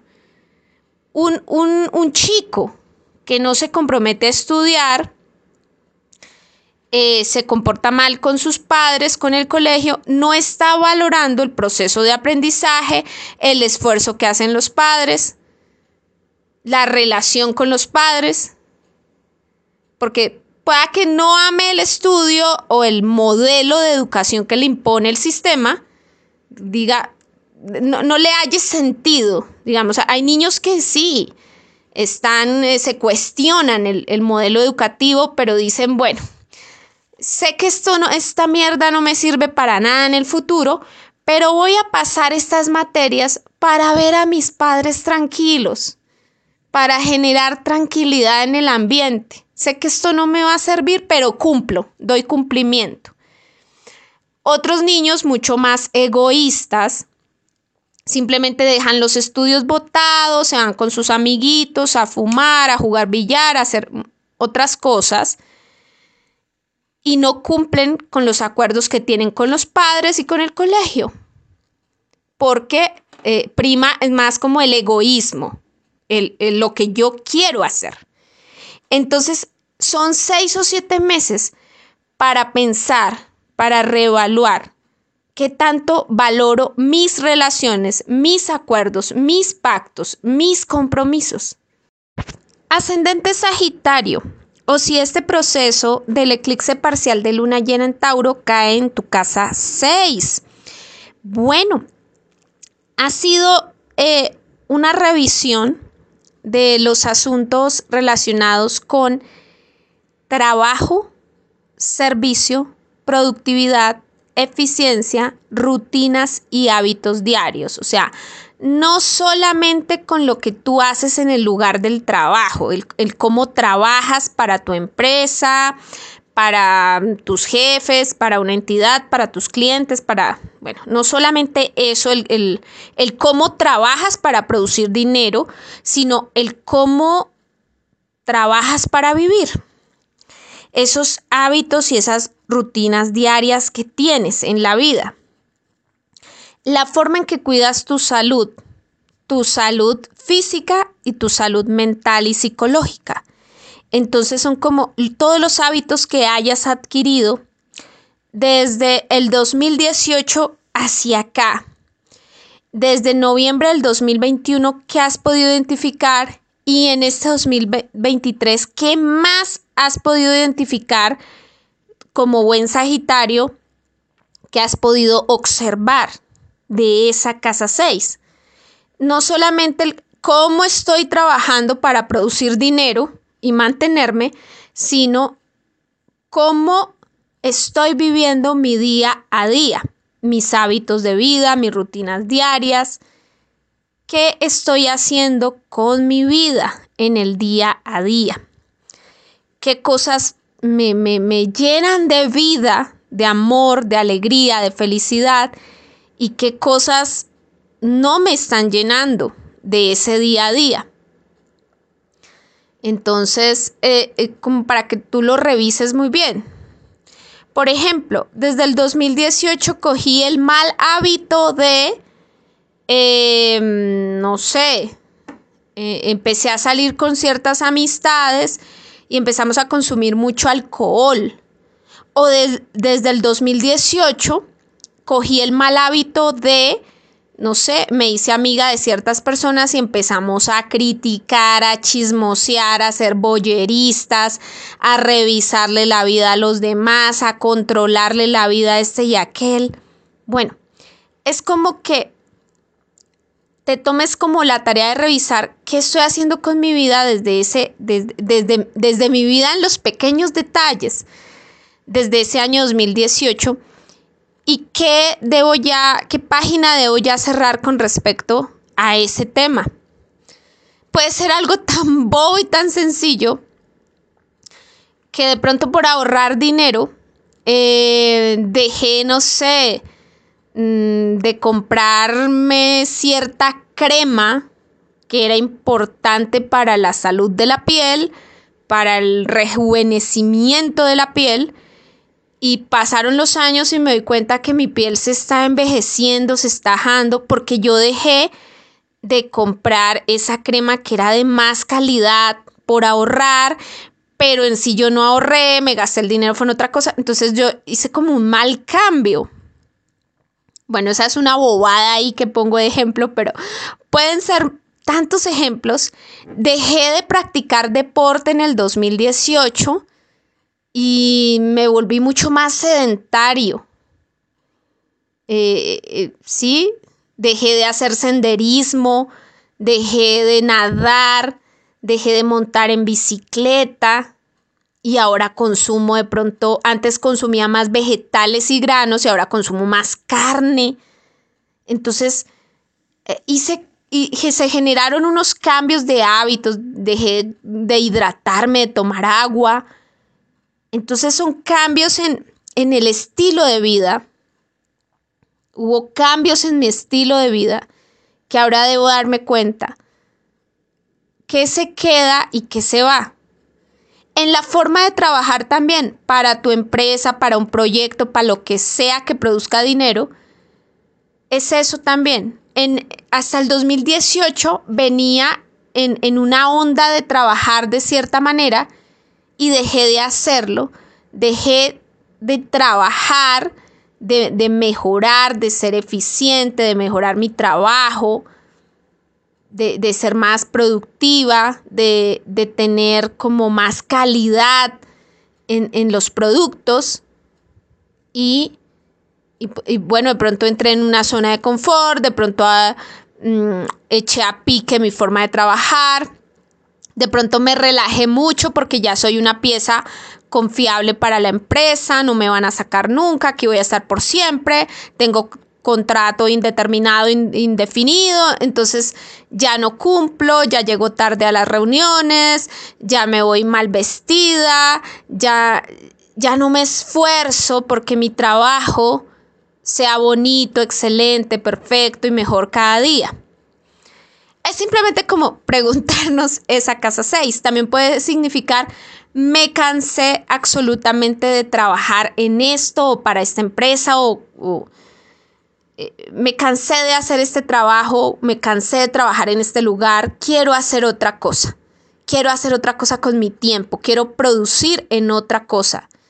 Entonces puede significar una etapa de seis o siete meses donde finalmente puedes dar ese salto, ese cambio para trabajar en lo que tú realmente quieres trabajar. O para vivir tu día a día de la manera como realmente la quieres vivir. Bueno, es como para que te preguntes mucho esta casa 6. Ascendente Capricornio o si este proceso del eclipse parcial de luna llena en Tauro cae en tu casa 5. Bueno, es momento de preguntarse qué se mantiene o qué se va o, o qué continúa o qué se integra, se incorpora como nuevo a esa casa 5. Entonces sí, son seis o siete meses para preguntarse cómo debo vivir el amor. La casa 5 es la forma de amar, el cómo amo, cómo me entrego al amor. Entonces, una casa 5 en Tauro puede ser yo amo con la naturaleza, ¿sí? Amo en la naturaleza. Amo en la buena música. Amo con el buen vestir. Amo con el buen comer. Amamos en los restaurantes. Amo ir al restaurante, amar la vida ya en el, la comida o, la cocina es un sitio de amor. Me enamoran con la comida. Podría ser el cómo amo. La forma en que expreso amor a mis hijos, a mis amigos, a la familia, lo que sea, es cocinando algo rico. Eh, podría ser. también podría ser eh, escuchando una buena música, saliendo de paseo a la naturaleza, em, vistiendo a la moda con unas ropas y unas apariencias muy bonitas, muy elegantes. Entonces es la forma de amar. ¿Qué de eso queda? ¿Qué ¿Y qué de eso se va? ¿Qué de eso queda y qué, qué de eso se va? Ah, es que la forma de amar de disfrutar el amor, el romance con mi pareja, era yendo a los restaurantes más caros, pero me endeudé demasiado. Ahora prefiero ir a hacer picnic al parque, llevar comida preparada y disfrutar en un parque natural de los perros, del bosque, de los pájaros y comer allí, disfrutar esa comida. Ahora, esa es como mi forma de amar. También puede ser la forma de conquistar. Entonces yo invitaba a esas chicas para deslumbrarlas al restaurante más guau de la ciudad y ahora no, la invito a hacer picnic al parque. puede ser un cambio frente a eso o puede ser al contrario. Eh, soy una etapa adolescente, no tenía dinero, íbamos de picnic al parque. Ahora empecé a ganar mucho más dinero, tengo una posición económica mayor no he explorado el tema de los restaurantes, ah, qué bueno sería ir y, hacer este reconocimiento, esta forma de amar en estos eh, restaurantes espectaculares. La casa 5 es la forma en que amo. Puede que la manera en que uno ame muy, muy Tauro sea, me enamoré de esta persona y aquí me quedo, en la zona segura y pueda que este, todo este tiempo haya sido como de muchos cambios. De esta relación no funcionó, me la quitó la vida, me trajo otra relación, me la quitó la vida, me trajo otra, me trajo otra, me trajo... Bueno, he pasado por 7, 8, 10 mil relaciones. Y no quiero más esta inestabilidad. Quiero encontrar una persona estable, pero eh, a raíz de reconocer todas estas personas, me pude dar cuenta con qué valores me identifico y con qué valores no. Con qué personas no estaría y con qué personas sí. Y bajo qué condiciones compartiría ese amor y, y bajo con qué condiciones no compartiría ese amor. Entonces me di cuenta que de pronto me gusta la gente trabajadora, ambiciosa, como decimos aquí en Colombia, de perrenque, berracos, que les guste el dinero, trabajar, las inversiones. Pero también me di cuenta que tampoco me gusta la gente excesivamente materialista y que si uno no tiene el reloj de tal marca o que si uno no tiene la camioneta eh, y que son supremamente interesados y que entonces me di cuenta o interesadas, me di cuenta que ya ese tipo de personas ya no me gusta. Entonces, me gusta que rescate ciertos valores, pero ciertos que ya raye en otros, en otros valores, ya eso no me gusta. Entonces, haber conocido a todas estas personas en el amor me hace ver o entender qué es realmente lo que quiero del amor. Puede significar eso. Puede que simplemente hayas tenido una sola persona, una sola pareja pero con esa pareja te diste cuenta que ya no queremos vivir el amor y el romance de cierta manera, que lo queremos vivir de otra manera y que lo queremos disfrutar de otra manera. De pronto disfrutábamos mucho viajando, era nuestra manera de disfrutar el amor. Ahora nos gusta más como quedarnos quietos, eh, construir una cabaña, sembrar allí, en ese lugar, o puede ser al contrario.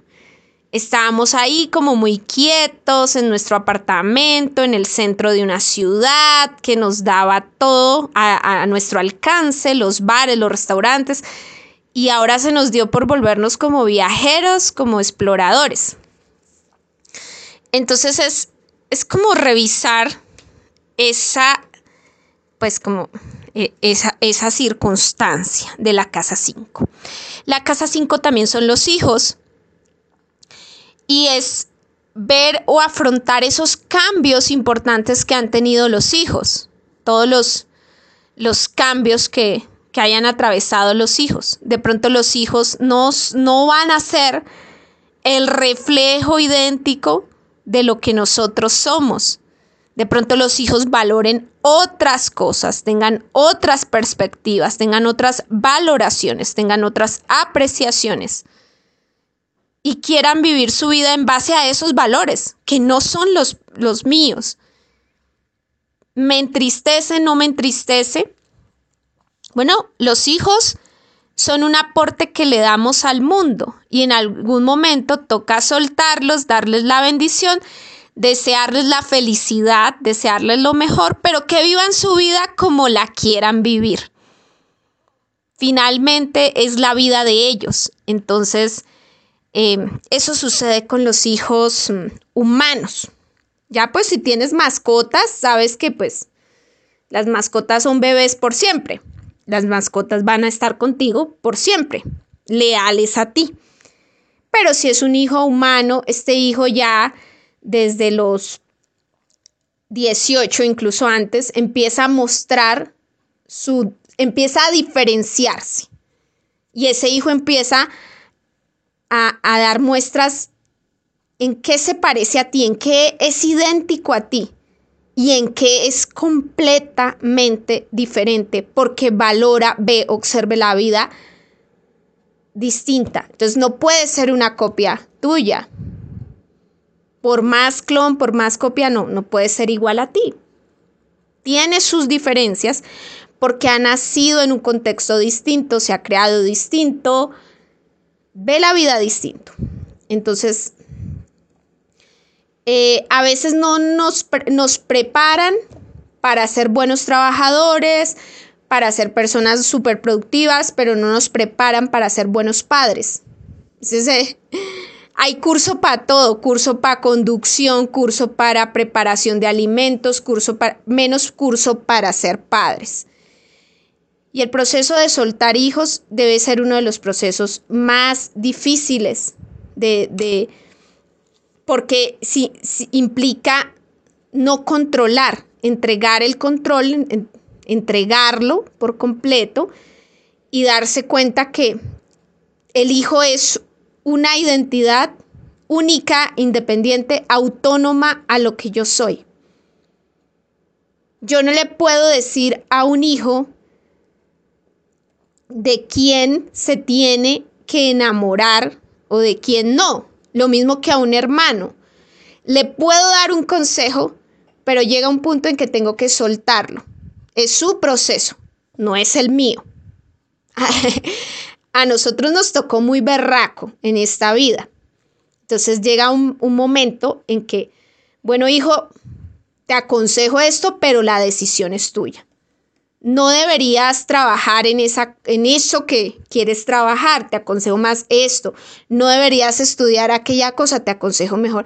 No deberías involucrarte con estas personas, mejor busca personas así, así, con estas características pero no podemos, más allá de dar un consejo y de darlo una, máximo dos veces, porque ya si seguimos súper aconsejando y súper protegiendo, pues nos volvemos hipercontroladores de nuestros hijos.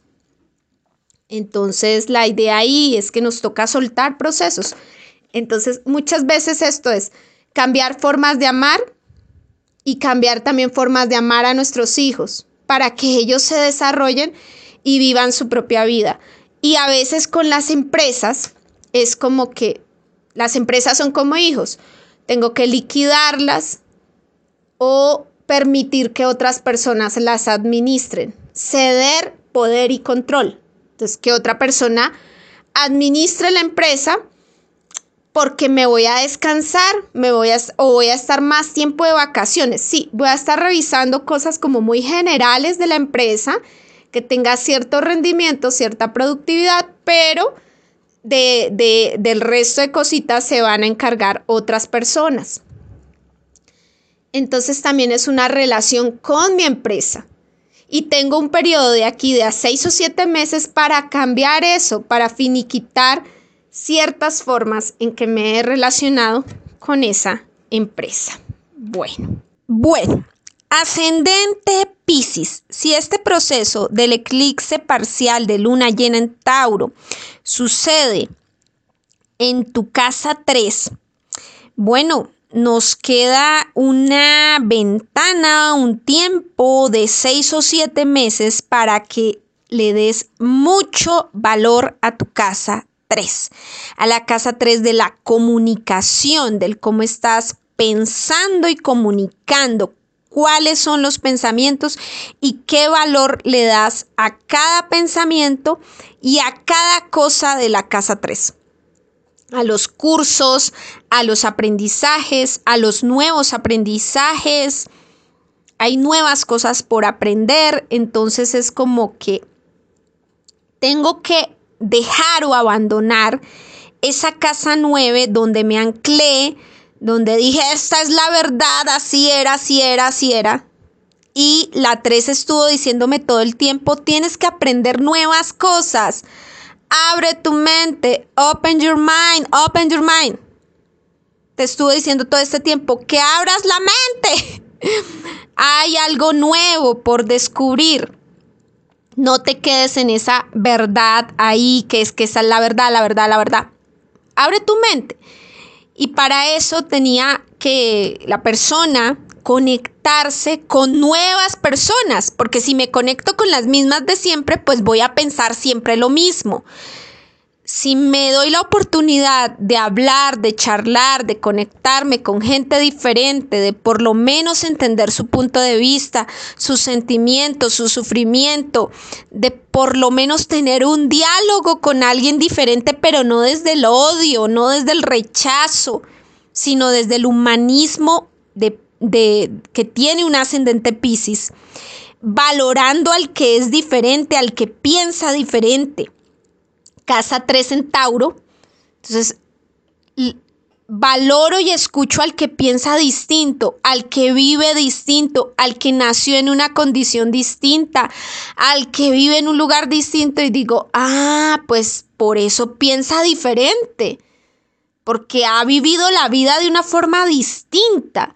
Y empiezo a abrir la mente a que si me quedo en que la vida es así, porque yo la viví así, y, la, y la vida debe ser bajo mis reglas porque la experimenté así.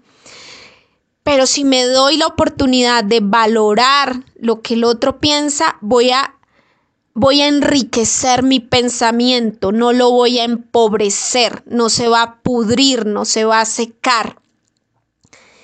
Mi pensamiento va realmente a florecer si me doy la oportunidad de abrir esa mente. Que se la cierro, la cierro y cada día la cierro más. Entonces, eh, esto requiere darnos la oportunidad de hablar con personas distintas, de valorarlas, de valorar lo que piensa, de, ponernos como en sus zapatos, em, hacer esos cursos, invertir en esos estudios, em, experimentar eso nuevo. La casa 3 tiene que ver también con eh, interacción con el entorno circundante, con el entorno circundante. De pronto he estado muy con el entorno lejano, casa 9, hablándome con personas eh, de casa 9, gente lejana, tal. Y la vida me dice, oye, ¿por qué no te hablas con personas más cercanas a ti y te preocupas por problemas como más locales y cercanos? ¿Cómo está tu edificio? ¿Cómo está tu casa, tu edificio, tus hermanos, tus padres, tu barrio? tus amigos aquí, el hermano, el barrio, cómo está la comunidad. ¿Por qué no generas de pronto una influencia ahí en tu pequeña comunidad en vez de querer solucionar problemas como tan lejanos? Entonces esa casa 3 todavía tenemos un, una ventana de 6 o 7 meses para preocuparnos pues como con las cuestiones mucho más locales. Si quiero llegar a tener una influencia, bueno, voy a empezar por tener una influencia más, más local.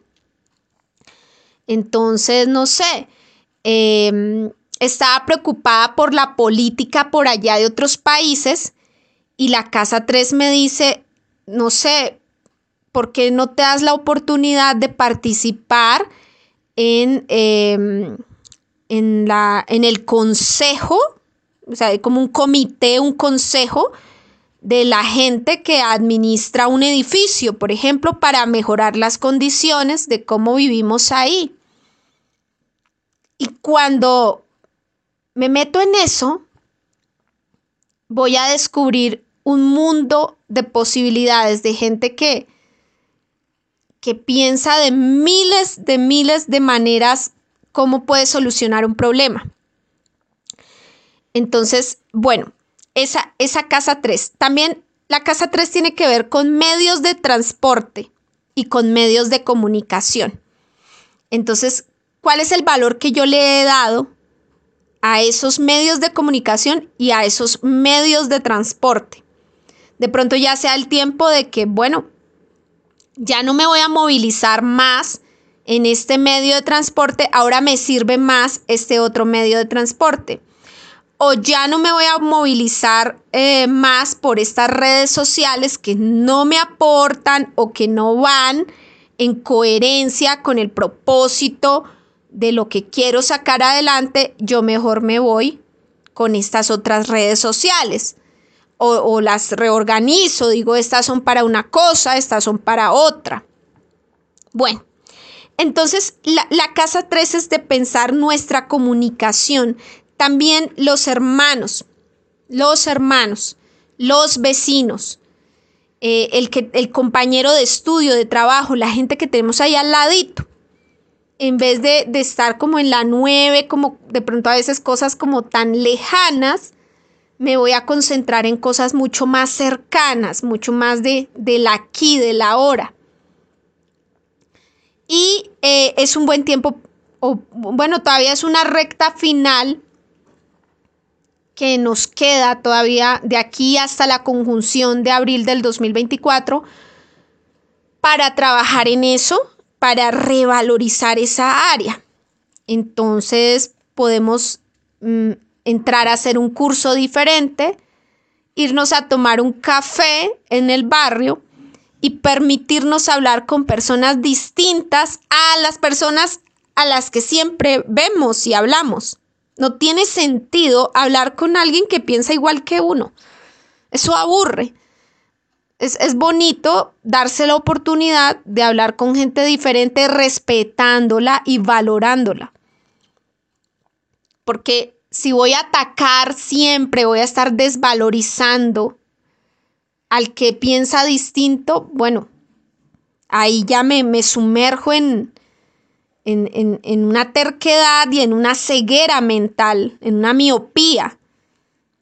Bueno y, bueno, y si me siento a hablar con alguien que cree por allá en Krishna y, o alguien que tiene unas ideas, ala, pues interesante, cómo vives.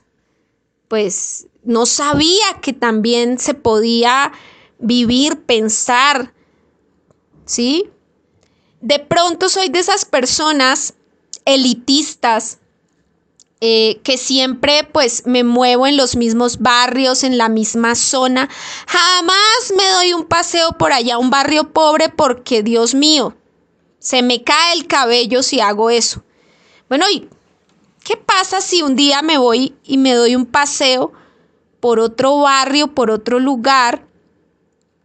como en un sitio distinto a, a mi clase socioeconómica y también al contrario. Entonces, yo puedo estar en una clase socioeconómica, pero de pronto hago un esfuercito y voy y experimento cómo es ese restaurante, cómo es esa vida de barrio, cómo son esos lugares bonitos. Hay, hay una experimentación en eso, por eso la gente viaja. Hay gente de Latinoamérica que viaja a Europa para ver cómo es, o a, Estados Unidos para ver cómo es el mundo desarrollado. Y hay gente de Europa y de Norteamérica que viaja a países eh, subdesarrollados como América Latina, África o Asia, partes de Asia, para ver cómo se vive allá. Porque en todo hay algo que rescatar y hay algo que criticar en absolutamente todo. Entonces, eh, hay, hay, mucho que observar de todo. Entonces, si yo me cierro solo a que mi vida y mi mundo es esto, es esta categoría, y no permito, pues, como ver, pues nunca voy a ver ni la, la humanidad que hay en mí, ascendente Pisces, ni voy a valorar el pensamiento de los otros, casa 3 en Tauro. Entonces, mm, bueno, eh, es un ejercicio de valoración y es un ejercicio mental, es un ejercicio de inteligencia, de inteligencia. Cerrarme con terquedad, con miopía, que solo es lo que yo pienso, y no darme la oportunidad de, escuchar y decir, ala, sí. Es que estas personas, pues, viven de otra manera, piensan su vida de otra forma, no sé. ¿Cómo puede vivir de pronto una persona que, habita ya en el, en el, muy en el polo norte cuando son seis meses de oscuridad y, seis meses de una pequeña luz, una, una luz? ¿Cómo viven ellos? ¿Cómo, cómo piensan su vida? ¿Cómo, ¿Cómo la viven? Pues muy distinto a cómo la vive uno, a cómo la trabaja, la vive uno, a cómo la vive un, no sé, un inuit, un, una persona que, que vive allí, o sea, entonces, ese, ese reconocimiento de cómo piensa la gente, hay, hay que salirse uno de, de, su zona de confort y integrarse con esas personas. Y para eso no hay que ir muy lejos, no hay que ir ni a Siberia, ni a la Patagonia, ni a Alaska, para ver cómo piensan otras personas. Ahí mismo, en la casa 3, en el vecindario, en, los lugares que me rodean voy a encontrar gente que piensa muy distinto, muy diferente, que vive la vida muy distinta, que valora y aprecia esto o aquello.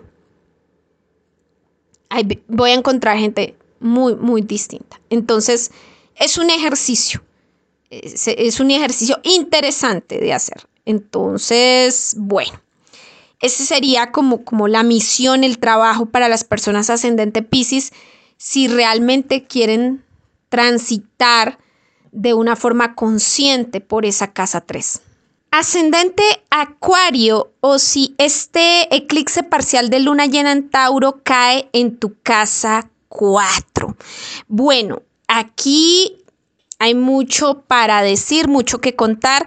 Eh, mi experiencia, yo sé que mi experiencia le sirve a otros ascendente acuario o personas de pronto también de los últimos grados de Capricornio, que este proceso les cae en su casa 4.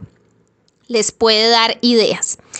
Desde el 2018 hacia acá, hacia este 2023, eh, he tenido que trabajar mucho, mucho, o sea, mi vida muy, muy enfocado, muy enfocada a casa 4 y casa 10. Han sido periodos de máxima responsabilidad. Es que el eje de la 4 y la 10 exige de uno mucha responsabilidad, demasiada responsabilidad. responsabilidad que yo nunca había tenido antes en la historia de mi vida. Y cuando hablo de responsabilidad no hablo de trabajo, porque uno puede ser muy productivo, muy trabajador, muy juicioso, muy disciplinado, muy entregado, pero no sentir que como que todo depende de uno, como que todo el peso está sobre uno, como que todos los ojos están encima de uno, o como que si lo que tú hablas determina las decisiones de otros, o sea, uno, uno puede estar en otros, en otros procesos, muy juicioso, muy disciplinado, pero sin cargar con tanta responsabilidad. Desde el año 2018 hacia acá, yo he sentido como el, en mi pequeño proceso evolutivo, como que mucho peso sobre mi, mi espalda tanto en el área profesional de mi casa 10 como en el área familiar como, como, como eh, de pronto uno mira, o sea, pero tú no tienes pesos, pero tú no tienes responsabilidades. Bueno, a cada quien le dan el peso, a cada quien le dan como el problema que pueda soportar o que pueda, o que pueda, con el que pueda lidiar. Porque si vamos a hablar de fuerza y de pesos, pues wow. Para eso les, les tengo la historia de, de mi hermana, que durante 22 años tuvo que criar a una niña especial. Y al mismo tiempo tenía que lidiar con su parte laboral y con su pareja, de la cual se separó mm, porque era otro peso muy grande. Entonces, y, al, y, y a la vez también pues lidiar con los padres que a veces pues, mm, aunque quieran ayudar, no saben el cómo hacerlo de una forma eh, como propositiva. Entonces, para mí, un ejemplo de resiliencia y fortaleza impresionante. ¿Sí? Entonces, acá, a cada quien le dan la prueba que puede soportar.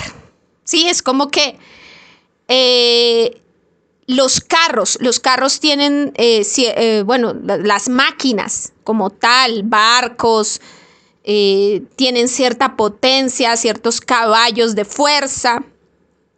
Entonces es lo mismo, uno, uno viene con un mecanismo de que esta persona puede soportar esta o, estas cuestiones de, peso y responsabilidad. Entonces este tiempo para mí, desde el, 2000, desde el 2018 hacia acá, fue como una prueba de responsabilidad. De hecho, todo comenzó incluso con un, con un trabajo que pues yo había tenido como trabajos normalitos, como cumpla con su función y ya. O sea, y, y, la cumplía muy bien porque siempre fui muy disciplinada, muy responsable, o sea, al final de los procesos siempre me felicitaban, siempre excelente, siempre súper bien. Bueno, pero e, en el 2018 todo inició como con eh, un trabajo, llegó a mi vida un trabajo que desempolvó mucho mi, mi parte vocacional, que es la comunicación, y mm, y, me y ese trabajo me dijo, tú puedes, porque me tocó asumir, bueno, firmé un contrato que fue de, fue una cosa así como un poco sorpresiva. La persona que tenía que desempeñar ese cargo, pues renunció porque el cargo se puso muy, muy pesado. Entonces yo llegué como a apagar un incendio porque la persona pues dijo, uy, no, las condiciones cambiaron, esto es muy pesado, yo voto ese trabajo y me voy a, algo donde sí, pues como que la, la, la valoraban o bueno. Y yo asumí ese, ese cargo y la sorpresa, yo no sabía nada del proceso, la sorpresa era que no era un cargo, eran dos cargos en uno. Y era súper pesado, súper pesado. Em, había hecho trabajos como muy pequeños, por decirlo así, donde no, no, sentía como tanta responsabilidad. Y todo empezó desde el 2018, los, los, primeros meses del 2018, cuando entró Urano en Tauro, empezó con ese, con ese trabajo. Fueron, fueron pocos meses, fue un semestre, pero fue el comienzo de todo un proceso hasta el, hasta el presente, que me mostró, oye, es, es, mucha responsabilidad lo que se viene en el eje 10 y 4. Y todo comenzó así con una pequeña muestra. Pasé ahí por un trabajito de seis meses donde experimenté mucha carga porque tenía que hacer dos trabajos en uno. Entonces eh, tenía que ser profesora de cinco cátedras donde tenía que dictar unas materias para las cuales no me sentía preparada. En un principio digo, no siento, no me siento preparada para esto, pero luego me di cuenta que podía. Luego estando en el, en el, en el, en, pues como en, en el tema, me di cuenta que podía, que podía manejar los grupos, que podía dictar los contenidos, que podíamos eh, hacer ese trabajo de campo con los estudiantes, con la tecnología y con la, con la poca tecnología que nos daba la institución, lo podíamos hacer. Y podíamos presentar esos pequeños proyectos al final. Ese era un cargo, el de ser docente, profesora de, de cinco grupos, cinco grupos de, estudiantes. Y el otro cargo era jefe de prensa de toda la institución. Em, y bueno, eh, fue, eh, fue tremendo. Fue darme cuenta de los errores que tienen las instituciones, fue darme cuenta de muchas cosas, pero también fue darme cuenta de que yo podía lidiar con, con esos eventos, con esos eventos. O sea, venía de trabajos muy, muy sencillitos. Y se me atravesó hacia un trabajo que exigió de mí un montón. Inicialmente me contrataron así como por puro desespero. Necesitamos a alguien y aparecí yo. Y cumplí, cumplí mucho más de lo que, de lo que pudiera dar cualquiera de, de las personas. Obviamente no continué porque primero ni yo quería en esa dinámica de explotación, pues como tan, tan brava, tan dura en la que están los docentes actualmente. Y segundo, em, em, pues también eh, la institución eh, ya tenía sus fichas, como cualquier institución privada. No, no, van a contratar así como a la mejor hoja de vida que encuentren al más capaz, sino casi siempre eh, se contrata al conocido, al, al amigo del amigo, a, la gente que esté ahí como, como en, la rosca, le llamamos aquí en Colombia, que esté ahí como en el espectro de, de conocidos. Entonces, por múltiples razones, bueno, fue una pequeña experiencia, pero esa pequeña experiencia me mostró, oye, yo estoy para cosas más grandes, no estoy para hacer trabajos tan chiquititos, como tan, tan pequeños, estoy para algo más grande. Y estoy para algo más grande no con una institución, porque las instituciones pues tienden a aprovecharse mucho de las personas, a esclavizarlas. Estoy a algo más grande para mi empresa, para lo, para lo que yo quiero hacer. Y entonces ahí eh, seguí por mis caminos, por mis pasos. Pero ya este, a finales del 2023, metiéndome con toda esta cosa de las redes sociales, con productos a través de las redes sociales, productos espirituales, todo el comercio esotérico, todo metiéndome de fondo con todo este tema, me di cuenta cómo, cómo participar en tu área profesional involucra también tu área íntima, familiar y de hogar. Llega un punto en que el área profesional se te mete e invade tu área íntima y familiar. Llega un punto en que uno no tiene tiempo para su vida familiar, para su hogar, y todo su tiempo está entregado al área profesional buscando sus metas, sus ambiciones. Llega un tiempo en que eh, estas personas, o, llegó un tiempo para mí en que mi casa 10, que está en Escorpión, se, ya se salió de los límites de la 10 y empezó a afectar mi casa 4. Empezó a afectar mi vida íntima y empezó a probar qué tanta confianza tenía en, mí y, que, y, cuál, y, y dónde estaba yo parada, cuál era mi autoestima cuál era la estructura emocional que yo traía.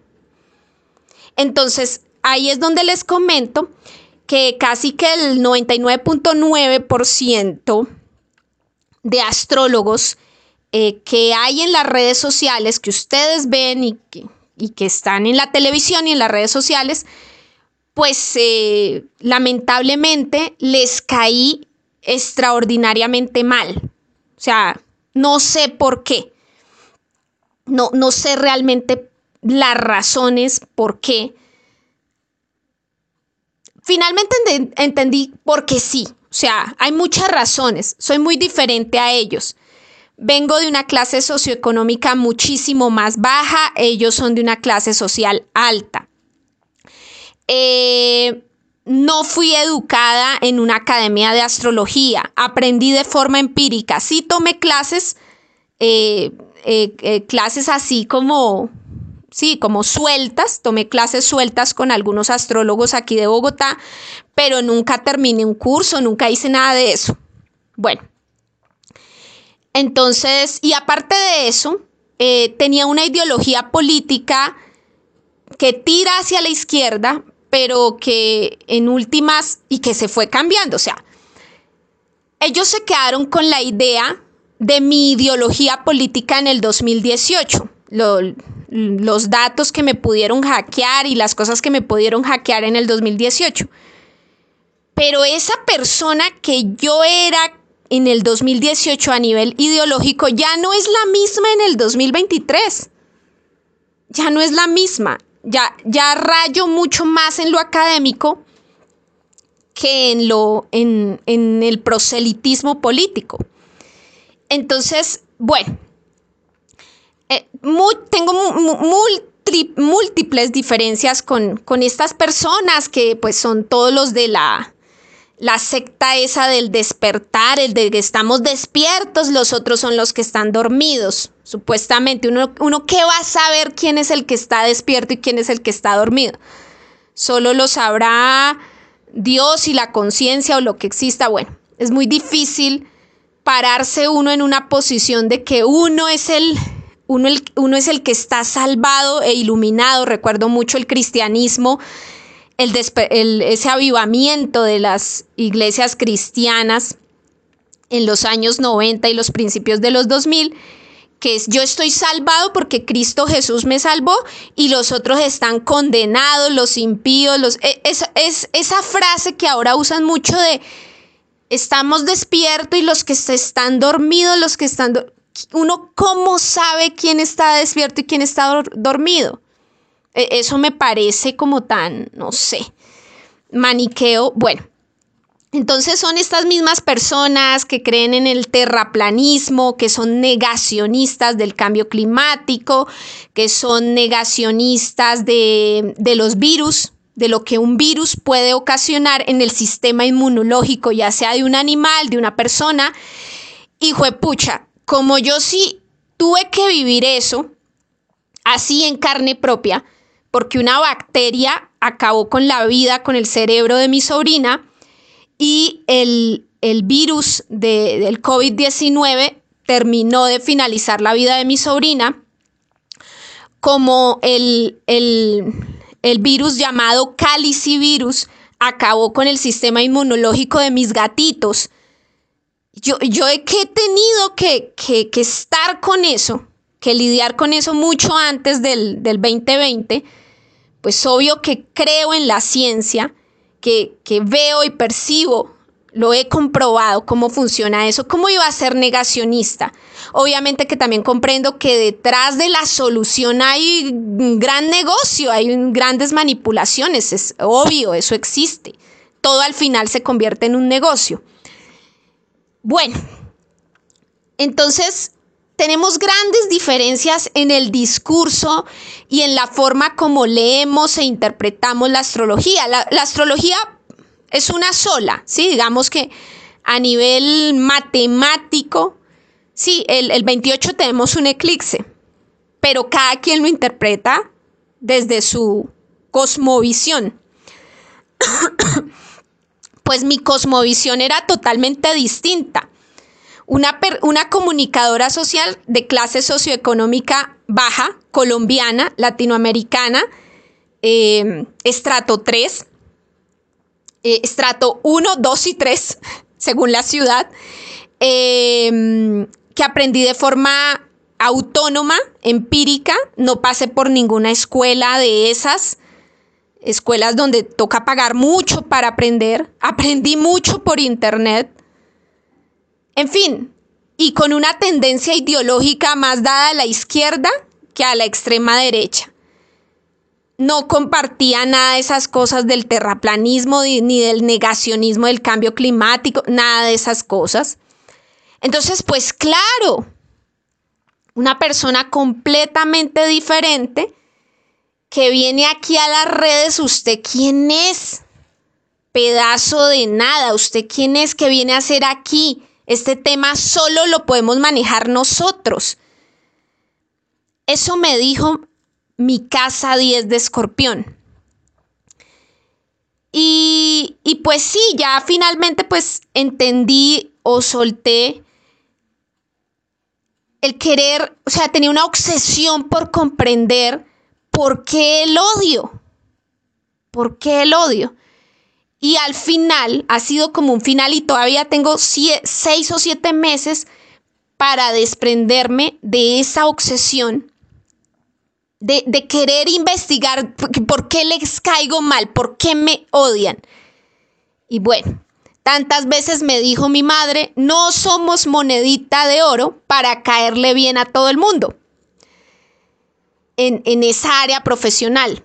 Pero pues que para mí fue sorprendente porque en un principio yo creía que, pues, que, que iba a pensar que yo era algo para ellos, yo los veía tan grandes, los admiraba tanto, eran como, como, sí, como, o sea, los veía lejísimos.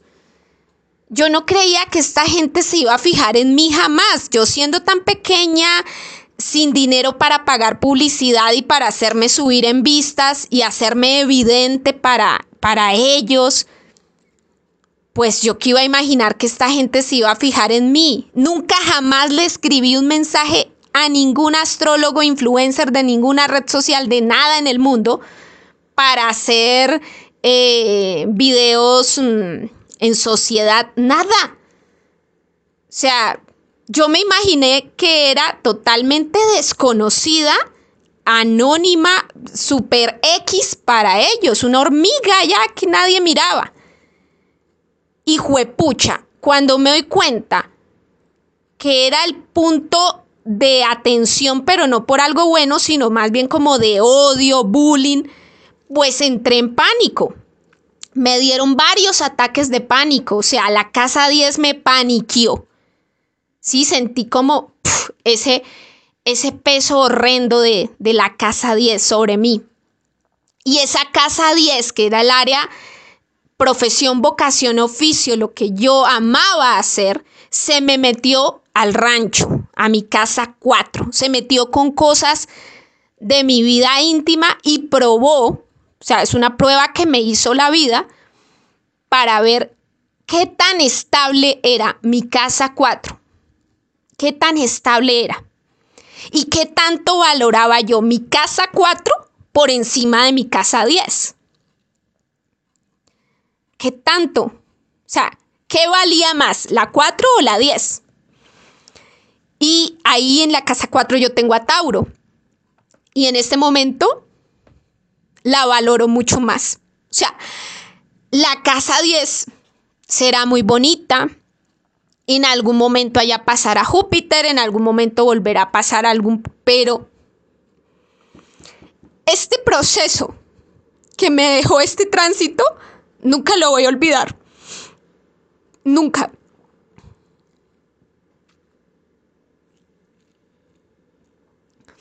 Porque ahora valoro mucho más mi casa 4 prefiero pasar tres, cuatro, mil horas con mis gaticos, sembrando mis matas, eh, corrigiendo los errores que haya en la casa, decorando, pintando, hablando con mi esposo, buscando una serie que nos guste, charlando, conversando, corrigiendo, arreglando lo que tengamos que corregir al interior que dedicarle horas y horas a un proyecto que no sé si será valorado, si será apreciado, a un proyecto donde, em, donde hay que aceptar que uno es el perdedor, que es como pelea de tigre con burro amarrado como decimos aquí en Colombia, pelea de tigre con burro amarrado, como la guerra de, de Israel con Palestina, no, no con Gaza, como dicen por ahí mm, falsamente. Gaza es un territorio, no es un pueblo, no es un estado. Un estado se compone no solamente por el territorio, sino por la gente que habita ese territorio. Eso es lo que crea un país, un Estado. Bueno, es un error decir la gente de Gaza, no, son los palestinos, el pueblo de Palestina. Aquí en Colombia, Colombia tiene problemas con la población guayú, con el pueblo guayú. El pueblo guayú fue arrinconado al desierto de la Guajira lo arrinconaron porque ellos habitaban antes en tierras fértiles de, del Magdalena, de la Sierra Nevada de Santa Marta. Habitaban otras tierras fértiles del Cesar, pero los sacaron de allí y ellos los, los arrinconaron en la Guajira. Entonces es un error decir Colombia tiene problemas con la Guajira. No, Colombia tiene, ha tenido problemas con el pueblo guayú. No ha habido un entendimiento, una armonización entre el gobierno, los entes de control, la sociedad y el pueblo guayú. Y estamos viendo cómo muchos niños mueren en la Guajira, estamos viendo dinámicas de, de destrucción para el pueblo guayú. Entonces lo mismo pasa con Palestina.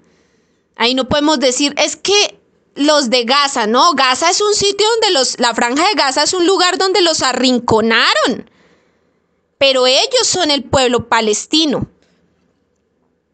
y tienen un problema con el gobierno de Israel. Entonces, entonces, bueno, el mundo, ¿qué, ¿qué, podría hacer? Eso es una pelea de, de tigre con burro amarrado qué es lo justo, qué es lo injusto, yo creo que ya, ya tal vez hasta no importa porque todo fue injusto desde el principio. No sur en Libra.